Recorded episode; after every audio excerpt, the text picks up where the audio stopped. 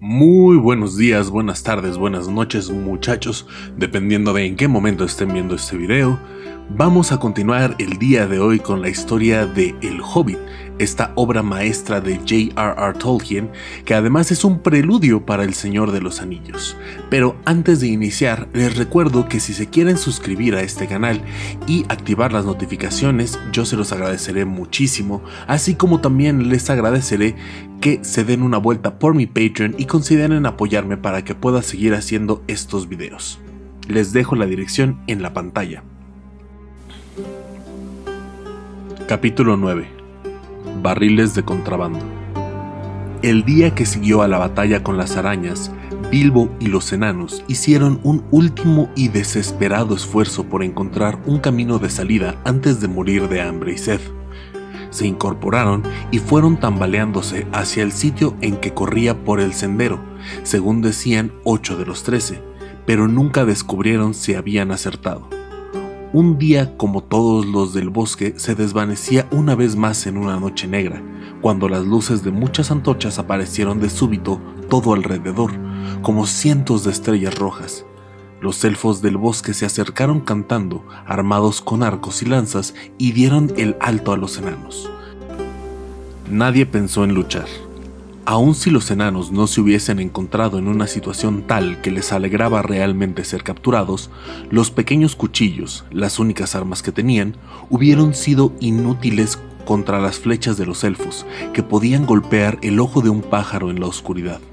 De modo que se contentaron con detenerse, y se sentaron y aguardaron, todos excepto Bilbo, que se puso rápido el anillo y se deslizó a un lado Así se explica que cuando los elfos ataron a los enanos en una larga hilera uno tras otro y los contaron, nunca encontraron ni contaron al hobbit.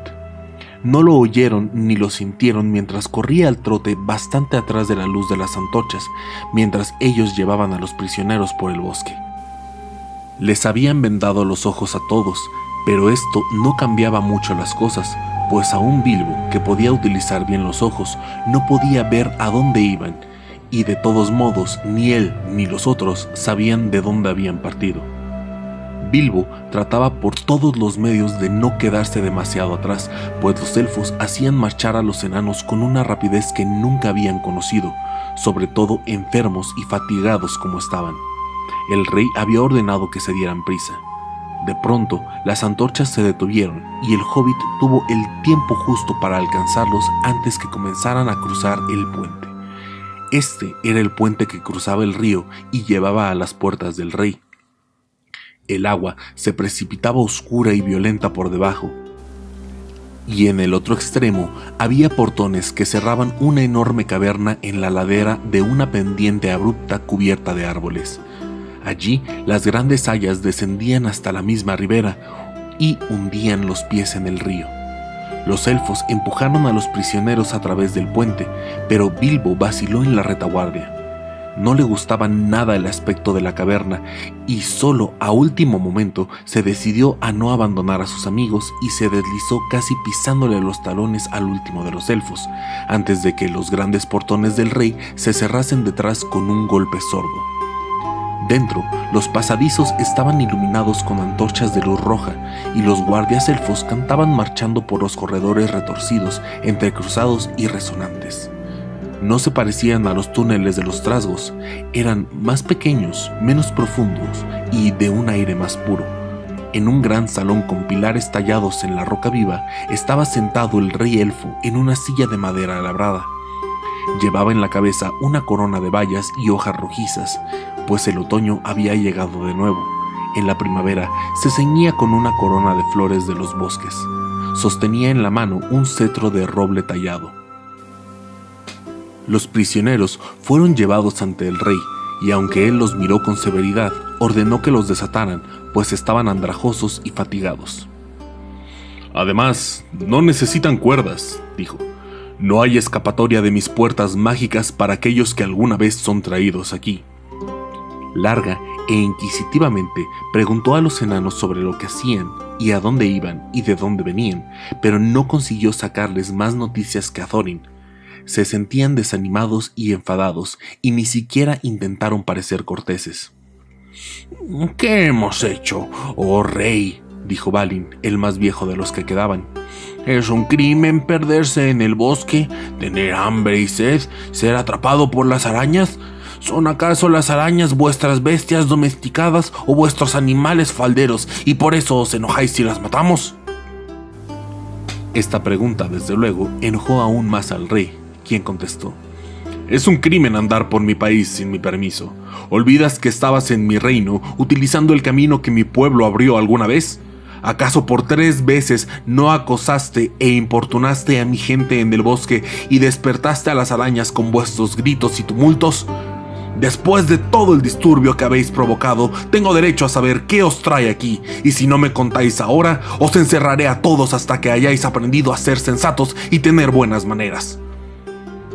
Luego ordenó que pusieran a cada uno de los enanos en celdas separadas y les dieran comida y bebida, pero que no se les permitiese dejar el calabozo hasta que al menos uno de ellos se decidiera a decir todo lo que él quería saber. Pero no les dijo que Thorin había sido hecho prisionero. Bilbo mismo lo descubrió. Pobre señor Bolsón, fue una larga y aburrida temporada la que pasó en aquel sitio, a solas y siempre oculto, nunca atreviéndose a sacarse el anillo y apenas atreviéndose a dormir aún escondido en los rincones más oscuros y remotos que podía encontrar. Por hacer algo, se dedicó a recorrer el palacio del rey elfo. Unas puertas mágicas cerraban la entrada, pero a veces podía salir si era rápido compañía de los elfos del bosque, algunas veces con el rey a la cabeza, salían de cuando en cuando de cacería o a otros asuntos, a los bosques y a las tierras del este. Entonces, si Bilbo se apresuraba, podía deslizarse fuera detrás de ellos, aunque era un riesgo muy peligroso. Más de una vez estuvo a punto de ser alcanzado por las puertas cuando batían juntas al pasar el último elfo. Todavía no se atrevía a marchar entre ellos a causa de la sombra que echaba, tenue y vacilante a la luz de las antorchas, o por miedo a que tropezasen con él y lo descubriesen. Y cuando salía, lo que no era muy frecuente, no servía de mucho. No deseaba abandonar a los enanos, y en verdad ellos no hubieran sabido a dónde ir. No podía marchar al paso de los elfos cazadores durante el tiempo que estaban fuera, así que nunca descubría los caminos de salida del bosque y se quedaba errando tristemente por la floresta, aterrorizado de perderse hasta que aparecía una oportunidad de regresar. Además, pasaba hambre fuera, pues no era cazador, mientras que en el interior de las cavernas podía ganarse la vida de alguna forma, robando comida del almacén o la mesa cuando no había nadie a la vista. Soy como un saqueador que no puede escapar y ha de seguir saqueando miserablemente en la misma casa día tras día, pensaba. Esta es la parte más monótona y gris de una desdichada, fatigosa e incómoda aventura.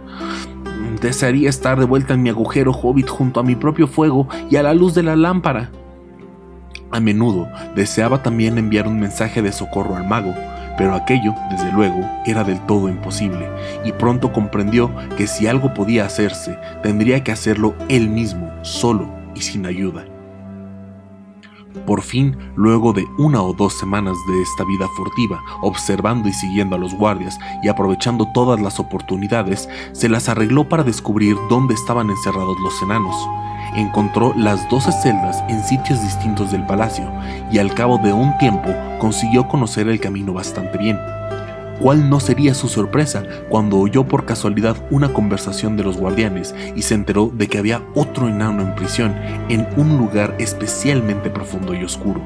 Adivinó enseguida, por supuesto, que se trataba de Thorin y descubrió al poco tiempo que la suposición era correcta. Por último, después de muchas dificultades, consiguió encontrar el lugar cuando nadie rondaba y tener unas palabras con el jefe de los enanos.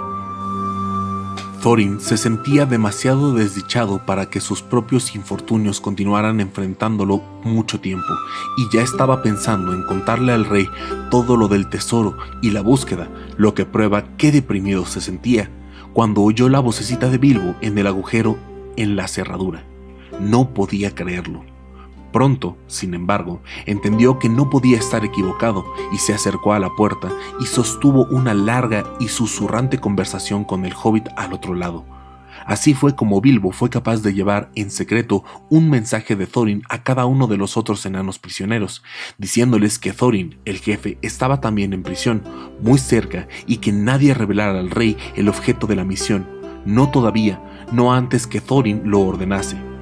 Pues Thorin se sintió otra vez animado al oír cómo el hobbit había salvado a los enanos de las arañas y resolvió de nuevo no pagar un rescate, prometiéndole al rey una parte del tesoro, hasta que toda otra esperanza de salir de allí se hubiese desvanecido. En realidad, hasta que el extraordinario señor Bolsón invisible, de quien empezaba a tener en verdad una opinión muy alta, hubiese fracasado por completo en encontrar una solución más ingeniosa. Los otros enanos estuvieron por completo de acuerdo cuando recibieron el mensaje. Todos pensaron que las partes del tesoro que les tocaban y de las que se consideraban verdaderos dueños, a pesar de la situación en que se encontraban ahora y del todavía invicto dragón, se verían seriamente disminuidas si los elfos del bosque reclamaban una porción y todos confiaban en Bilbo, exactamente lo que Gandalf había anunciado, como veis. Tal vez esa era la parte de la razón por la que se marchó y los dejó. Bilbo, sin embargo, no se sentía tan optimista. No le gustaba que alguien dependiera de él y deseaba que el mago estuviese al alcance, pero era inútil. Quizás estaban separados por toda la oscura extensión del bosque negro. Se sentó y pensó y pensó hasta que casi le estalló la cabeza, pero no se le ocurrió ninguna idea brillante. Un anillo invisible era algo de veras valioso, aunque no de mucha utilidad entre 14, pero desde luego, como habréis adivinado, al final rescató a sus amigos y así es como sucedió. Un día, mientras curioseaba y deambulaba, Bilbo descubrió algo muy interesante. Los grandes portones no eran la única entrada a las cavernas. Un arroyo corría por debajo del palacio y se unía al río del bosque un poco al este, más allá de la cuesta empinada en la que se abría la boca principal. En la ladera de la colina, donde nacía este curso subterráneo, había una compuerta. La bóveda rocosa descendía a la superficie del agua y desde allí podía dejarse caer un portalón hasta el mismo lecho del río, para impedir que alguien entrase o saliese. Pero el portalón estaba abierto a menudo, pues mucha gente iba y venía por la compuerta. Si alguien hubiese llegado por ese camino, se habría encontrado en un túnel oscuro y tosco que se adentraba en el corazón de la colina. Pero debajo de las cavernas, en cierto sitio, el techo había sido horadado y tapado con grandes escotillas de roble que comunicaban con las bodegas del rey. Allí se amontonaban barriles y barriles y barriles, pues los elfos del bosque y sobre todo el rey eran muy aficionados al vino, aunque no había viñas en aquellos parajes.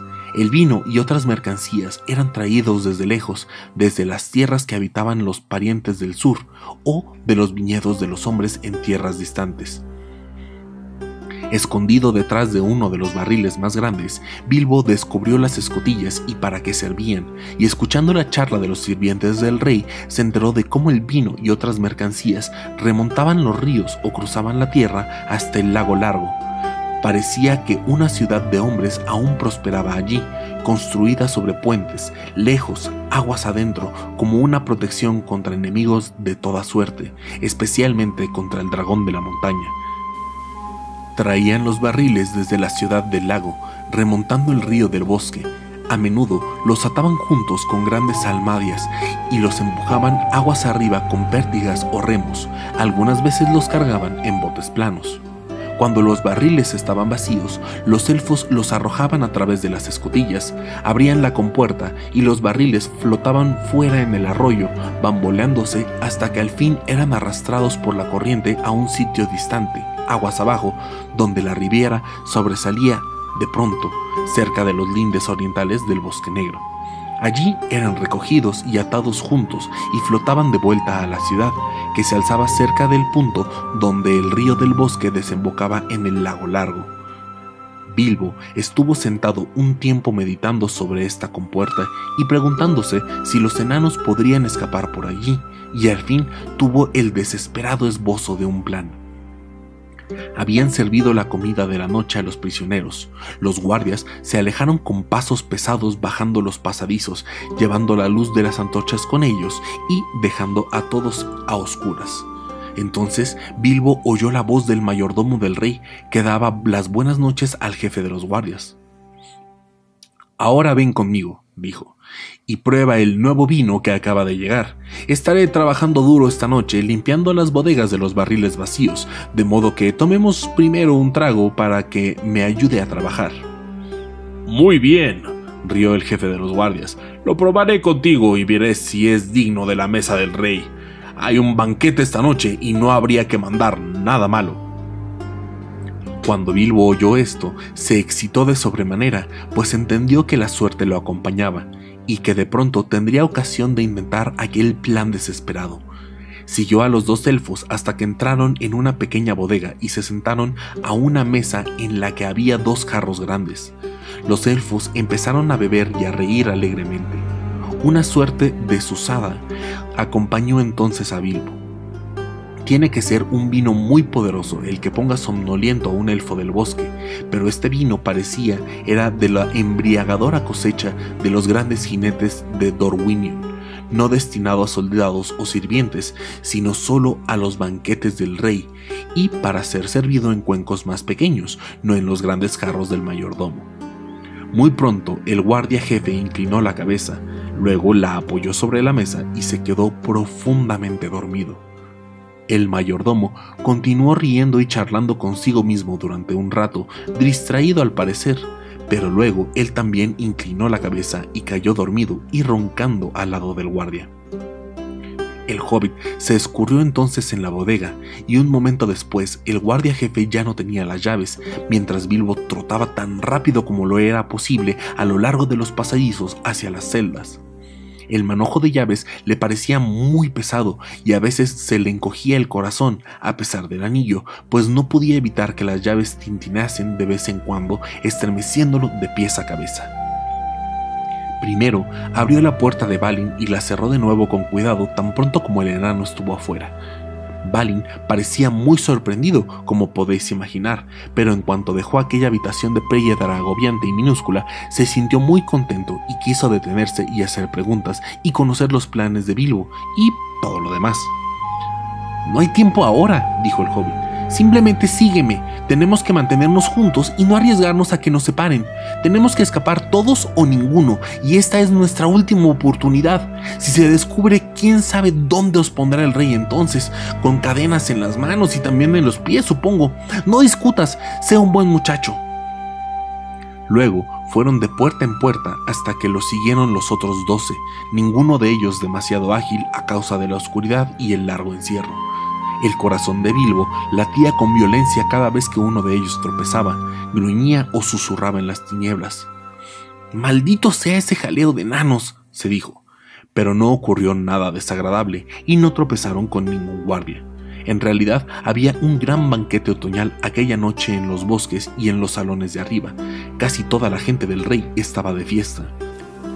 Al fin, luego de extraviarse varias veces, llegaron a la mazmorra de Thorin, bien abajo, en un sitio profundo, y por fortuna no lejos de las bodegas. ¿Qué te parece? dijo Thorin, cuando Bilbo le susurró que saliera y se uniera a los otros. Gandalf dijo la verdad, como de costumbre. Eres un buen saqueador, parece, cuando llega el momento. Estoy seguro de que estaremos siempre a tu servicio, ocurra lo que ocurra. Pero, ¿qué viene ahora? Bilbo entendió que había llegado el momento de explicar el plan dentro de lo posible, aunque no sabía muy bien cómo reaccionarían los enanos. Estos temores estaban bastante justificados, pues lo que él les dijo no les gustó y se pusieron a refunfuñar y a gritar a pesar del peligro. Nos magullaremos y nos haremos pedazos y nos ahogaremos también, dijeron. Creímos que habías ideado algún sensato plan cuando te apoderaste de las llaves. Esto es una locura. Muy bien, dijo Bilbo, desanimado y también bastante molesto. Regresad a vuestras agradables celdas, os encerraré otra vez y allí podréis sentaros cómodamente y pensar en un plan mejor, aunque supongo que no conseguiré de nuevo las llaves aun cuando me sintiese con ganas de intentarlo. Aquello fue demasiado para ellos y se calmaron. Al final, desde luego, tuvieron que hacer exactamente lo que Bilbo había sugerido, pues era obviamente imposible buscar y encontrar el camino en los salones de arriba, o luchar y salir cruzando unas puertas que se cerraban por arte de magia, y no era bueno refunfuñar en los pasadizos y esperar a que los capturasen otra vez. De modo que siguieron con cautela al hobbit, fueron a las bodegas inferiores, pasaron ante la puerta de la pequeña bodega donde el jefe de los guardias y el mayordomo todavía roncaban felices con rostros sonrientes. El vino de Dorwinion produce sueños profundos y agradables.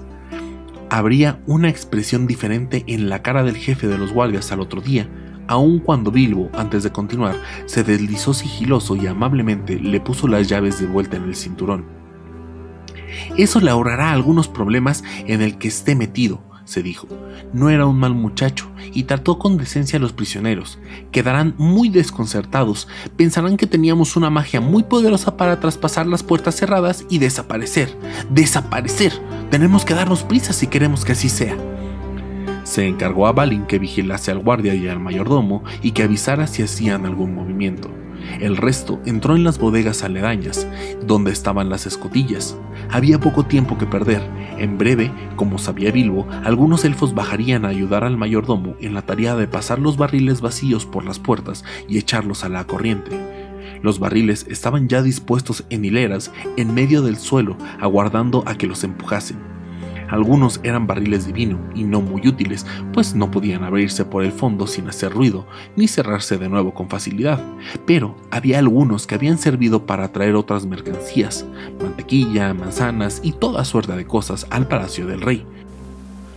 Pronto encontraron 13 cubas con espacio suficiente para un enano en cada una. Algunas eran demasiado grandes y los enanos pensaron con angustia en las sacudidas y topetazos que soportarían dentro, aunque Bilbo buscó paja y otros materiales para embalarlos, lo mejor que pudo en tan corto tiempo. Por último, doce enanos estuvieron dentro de los barriles. Thorin había causado muchas dificultades y daba vueltas y se retorcía en la cuba, y gruñía como perro grande en perrera pequeña mientras que Balin, que fue el último, levantó un gran alboroto a propósito de los agujeros para respirar y dijo que se estaba ahogando aún antes de que taparan el barril. Bilbo había tratado de cerrar los agujeros en los costados de los barriles y sujetar bien todas las tapaderas, y ahora se encontraba de nuevo solo, corriendo alrededor y dando los últimos retoques al embalaje y aguardando contra toda la esperanza que el plan no fracasara. Había concluido con el tiempo justo. Solo uno o dos minutos después de encajar la tapadera de Balin, llegó un sonido de voces y un parpadeo de luces. Algunos elfos venían riendo y charlando y cantando a las bodegas. Había dejado un alegre festín en uno de los salones y estaban resueltos a retornar tan pronto como les fuera posible. ¿Dónde está el viejo Galoin, el mayordomo? dijo uno. No le he visto a la mesa esta noche. Tendría que encontrarse aquí ahora para mostrarnos lo que hay que hacer. Me enfadaré si el viejo perezoso se retrasa, dijo otro. No tengo ganas de perder el tiempo aquí abajo mientras se canta allá arriba. ¡Ja, ja, ja! Llegó una carcajada. Aquí está el viejo tunante con la cabeza metida en un jarro. Ha estado montando un pequeño banquete para él y su amigo el capitán. ¡Sacúdelo! ¡Despiértalo! gritaron los otros, impacientes. A Galion no le gustó nada que lo sacudieran y despertaran, y mucho menos que se rieran de él. Estáis retrasados, gruñó. Aquí estoy yo esperando y esperando mientras vosotros bebéis y festejáis y olvidáis vuestras tareas. No os maraville que caiga dormido de aburrimiento. No nos maravilla, dijeron todos, cuando la explicación está tan cerca en un jarro. Vamos, déjanos probar tu soporífero antes de que comencemos la tarea. No es necesario despertar al joven de las llaves. Por lo que parece ha tenido su ración. Bebieron entonces una ronda y de repente todos se pusieron muy contentos, pero no perdieron por completo la cabeza. ¡Sálvanos, Galeón! gritó de pronto alguien. Empezaste la fiesta temprano y se te embotó el juicio. Has apilado aquí algunos toneles llenos en lugar de vacíos a juzgar por lo que pesan. Continuad con el trabajo, gruñó el mayordomo. Los brazos ociosos de un levantacopas nada saben de pesos. Estos son los que hay que llevar y no otros. Haced lo que digo. Está bien, está bien, le respondieron, haciendo rodar los barriles hasta la abertura. Tú serás responsable si las cubas de mantequilla y el rey y el vino mejor son empujados al río para que los hombres del lago se regalen gratis. Rueda, rueda, rueda, rueda, bajando la cueva. Levantad arriba que caigan a plomo. Allá abajo van chocando en el fondo. Así cantaban, mientras primero uno y luego otro, los barriles bajaban retumbando a la oscura abertura y eran empujados hacia las aguas frías que corrían unos pies más abajo. Algunos eran barriles realmente vacíos, algunos eran cubas bien cerradas con un enano dentro. Todos cayeron uno tras otro, golpeando y entrechocándose, precipitándose en el agua, sacudiéndose contra las paredes del túnel y flotando lejos corriente abajo. Fue entonces precisamente cuando Bilbo descubrió de pronto el punto débil del plan. Seguro que ya os disteis cuenta hace tiempo y os habéis reído de él, pero no creo que hubieras conseguido ni la mitad de lo que él consiguió. Por supuesto, él no estaba en ningún barril, ni había nadie allí para embalarlo, aun si se hubiera presentado la oportunidad.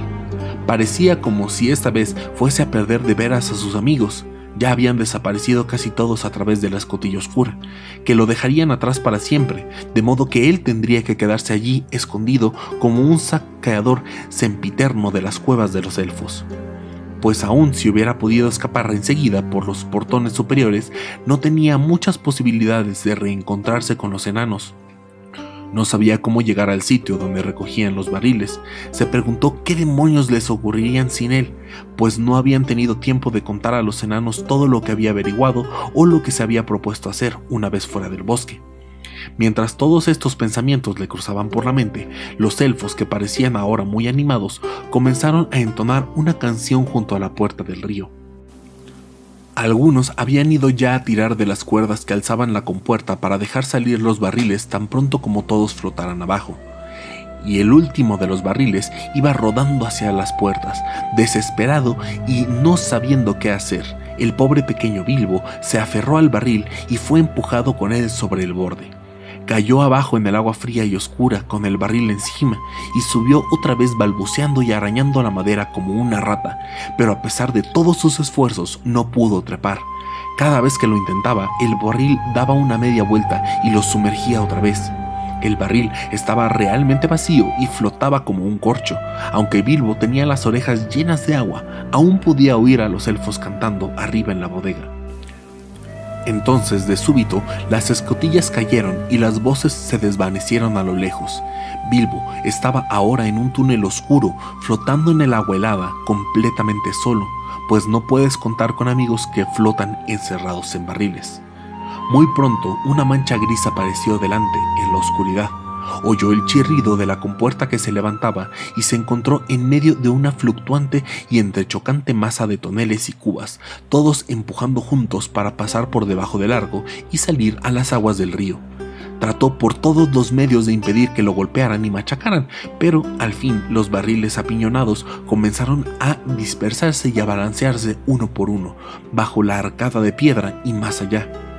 Entonces Bilbo vio que no le había servido de mucho si hubiese subido a horcajadas sobre el barril, pues apenas había espacio, ni siquiera para un hobbit, entre el barril y el techo ahora inclinado de la compuerta. Fuera salieron bajo las ramas que colgaban desde las dos orillas. Bilbo se preguntaba qué se sentiría en ese momento con los enanos y si no estarían entrando mucha agua en las cubas. Algunas de las que pasaban flotando en la oscuridad junto a él parecían bastante hundidas en el agua y supuso que llevarían enanos dentro.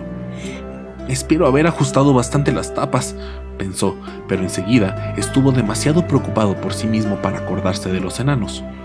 Conseguía mantener la cabeza sobre el agua de algún modo, pero temblaba de frío y se preguntó si moriría congelado antes de que la suerte cambiase, cuánto tiempo sería capaz de resistir y si podía correr el riesgo de soltarse e intentar nadar hasta la orilla. La suerte cambió de pronto. La corriente arremolinada arrastró varios barriles a un punto de la ribera y allí se quedaron un rato, varados contra alguna raíz oculta. Bilbo aprovechó entonces la ocasión para trepar por el costado del barril, apoyado contra otro.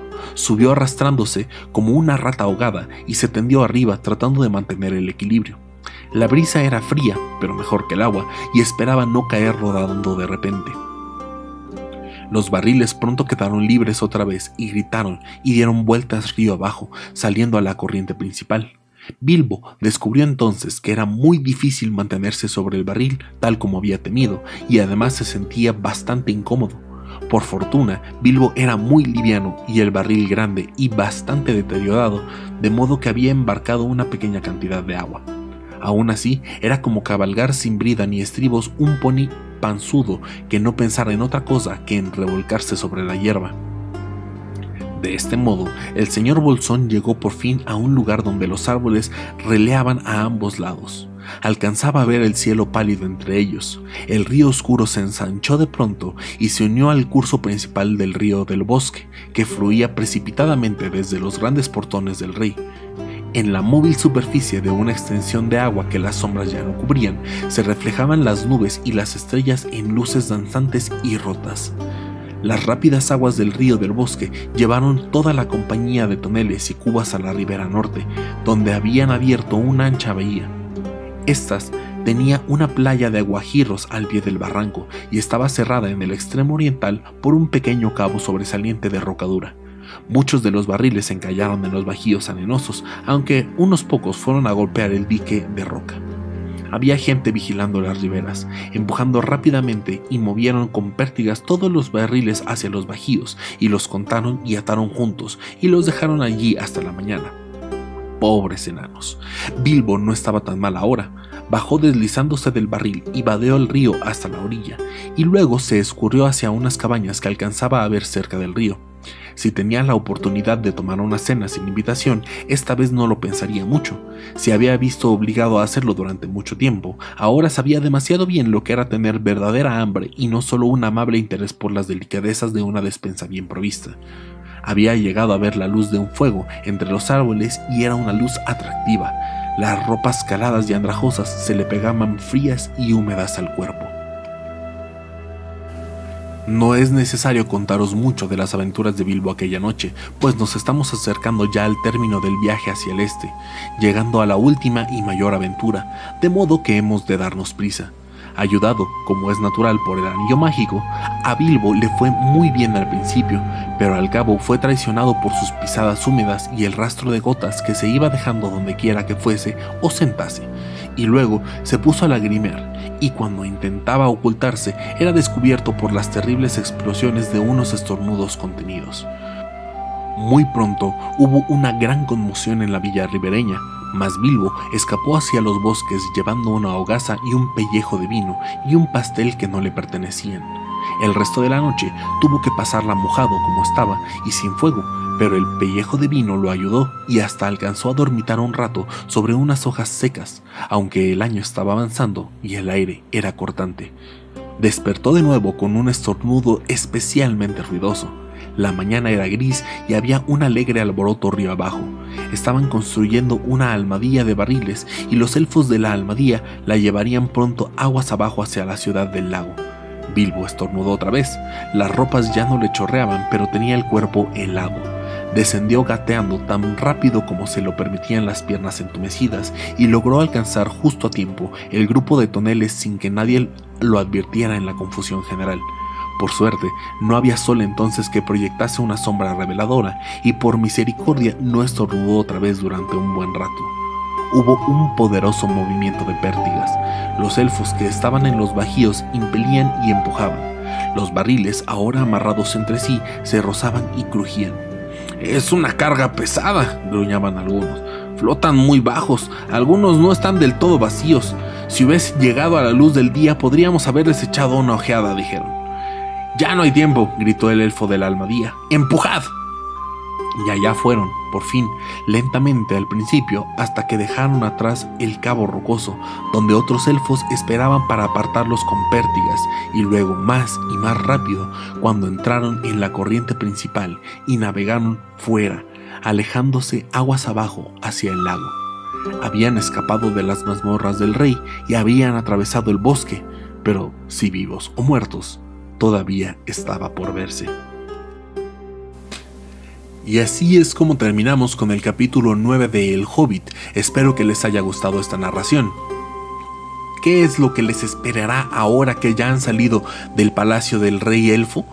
Nos enteraremos en el siguiente capítulo que espero esté pronto arriba. Mientras tanto les recuerdo que si este video les gustó, un like es muy agradecido, así como también el compartirlo y el suscribirse al canal y activar las notificaciones. Recuerden también visitar mi Patreon y que consideren ustedes amablemente apoyarme para seguir haciendo estos videos ahí mismo. Nos vemos, ya saben, como siempre, en la siguiente.